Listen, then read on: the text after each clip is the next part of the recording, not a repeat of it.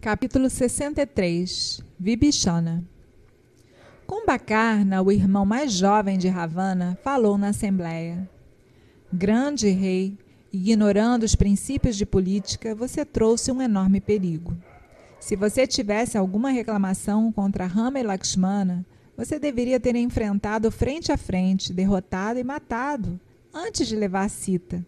Se você tivesse agido assim, mesmo Sita teria admirado você então você teria uma possibilidade de, dela te aceitar.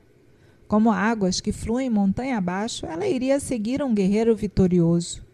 Mas você não consultou antes de cometer a ofensa e incorreu na inimizade de Rama. E agora, quando é tarde demais, você procura nosso conselho.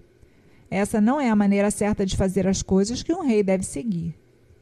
Tendo falado assim tão asperamente, Kumbhakarna olhou para o rei e viu que ele estava sofrendo. Sendo tão afetuoso quanto ele era corajoso, ele não aguentou ver a tristeza no rosto de seu irmão. Deixe o passado ser passado, ele pensou. Não se pode abandonar a própria honra. Kumbakarna não tinha ilusões quanto às consequências, mas seu espírito generoso as aceitou por causa do irmão que ele idolatrava.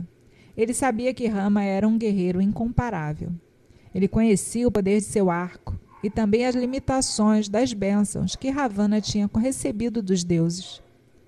Mas não era bom tirar o entusiasmo de outros na frente do perigo inevitável, e, portanto, também começou a falar palavras exaltadas como os demais. O que você fez pode estar errado, e também a maneira com que você escolheu para fazê-lo. Você fez primeiro o que deveria ter feito por último, e, no entanto, não importa.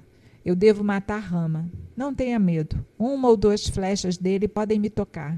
Apesar disso, eu devo matá-lo, beber seu sangue e a vitória será sua.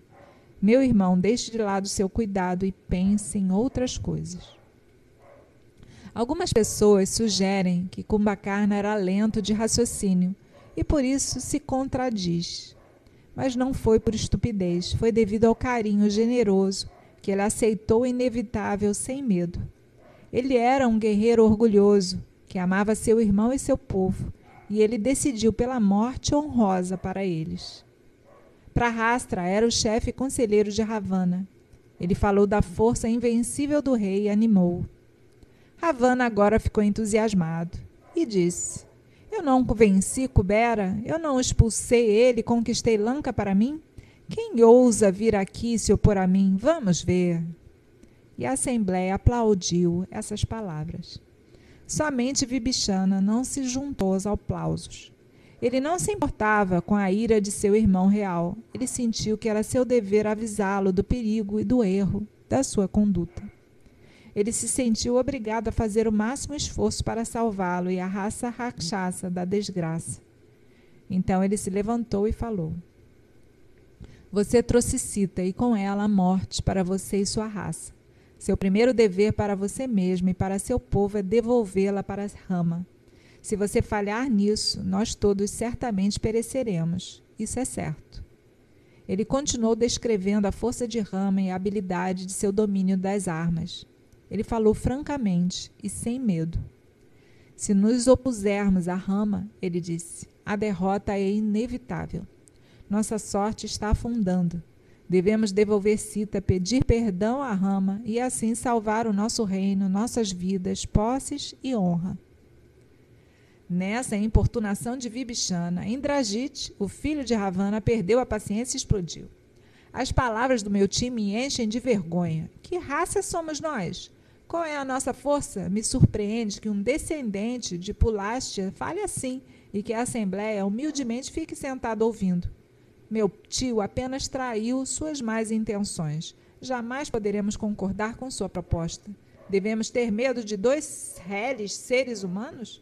Eu não derrotei Indra em batalha e suas ordens de deuses? O mundo inteiro não treme de terror, mesmo agora diante de nós? O conselho de Vibhishana é um insulto à nossa raça. Vibhishana respondeu gentilmente: Rapaz, você não tem experiência. É por isso que você fala assim. Você é o filho do rei e deveria ser seu melhor amigo, mas temo que você esteja provando ser seu pior inimigo. E vocês, ministros, que deveriam dar o bom conselho, vocês estão levando o rei à ruína. Meu senhor de Lanka, não rejeite o que eu digo. Devolva a cita honrosamente a rama e busque o seu perdão. Esse é o único caminho, não há outro. E se não seguirmos esse único caminho, pereceremos. A raiva de Ravana agora era incontrolável. Eu aguentei suas palavras até agora, ele gritou com raiva, porque você é meu irmão. Do contrário, você já estaria morto. Um irmão, pelo que vejo, é o pior inimigo de alguém. Todo mundo sabe que a inveja dos irmãos traz desonra e desconforto para o corajoso. Eles escondem seu desejo real e esperam por sua vez, e quando o momento chega, não hesitam em praticar sua traição. Quão verdade é a reclamação dos elefantes selvagens na história. Não temos medo do fogo ardente. Não nos importa com os caçadores e suas longas lanças. As cordas amarradas e as correntes pouco nos fazem mal. Mas os elefantes que se juntam aos caçadores e nos trazem problemas, esses irmãos e primos que se voltam contra nós, eles são nosso terror. Sim, contando que um esteja seguro e próspero, o irmão sorri e fala agradavelmente, mas quando o perigo chega, ele está pronto para partir. A abelha não fica com a flor depois que o mel foi sugado. Vai em busca de outra flor. Irmãos e primos não são melhores do que essas abelhas. Não se pode confiar neles numa adversidade. Se alguém mais tivesse falado como você fez, Vibixana, eu teria matado aqui e agora. Bom companheiro, você é uma vergonha para a nossa raça. Incapaz de suportar o insulto, Vibixana se levantou e disse: Meu irmão, você pode falar como quiser. Embora você tenha se desviado do caminho do Dharma, você ainda é meu irmão, e eu te aviso que, puxado pelo laço de Yama, você está indo em direção ao caminho da destruição.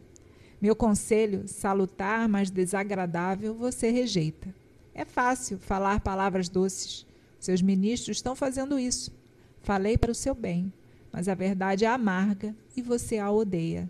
A terrível visão dos dardos de rama destruindo você está diante da minha mente e me faz falar como falo. Você me disse é seu inimigo. Defenda a sua cidade, sua vida, tão bem quanto você pode. Deus te abençoe. Eu estou indo. Que você seja feliz. Eu pensei que poderia servi-lo em sua necessidade, mas você não vai me permitir. Você imagina que eu invejo você e suas posses. O bom conselho é rejeitado por aquele cujo fim está próximo. Tendo falado assim e percebendo que não havia lugar para ele em Lanka depois disso, Vibhishana renunciou a todas as suas posses e, subindo ao céu, procedeu direto para o local onde Rama e Lakshmana estavam acampados quatro bons amigos rachasas o acompanharam.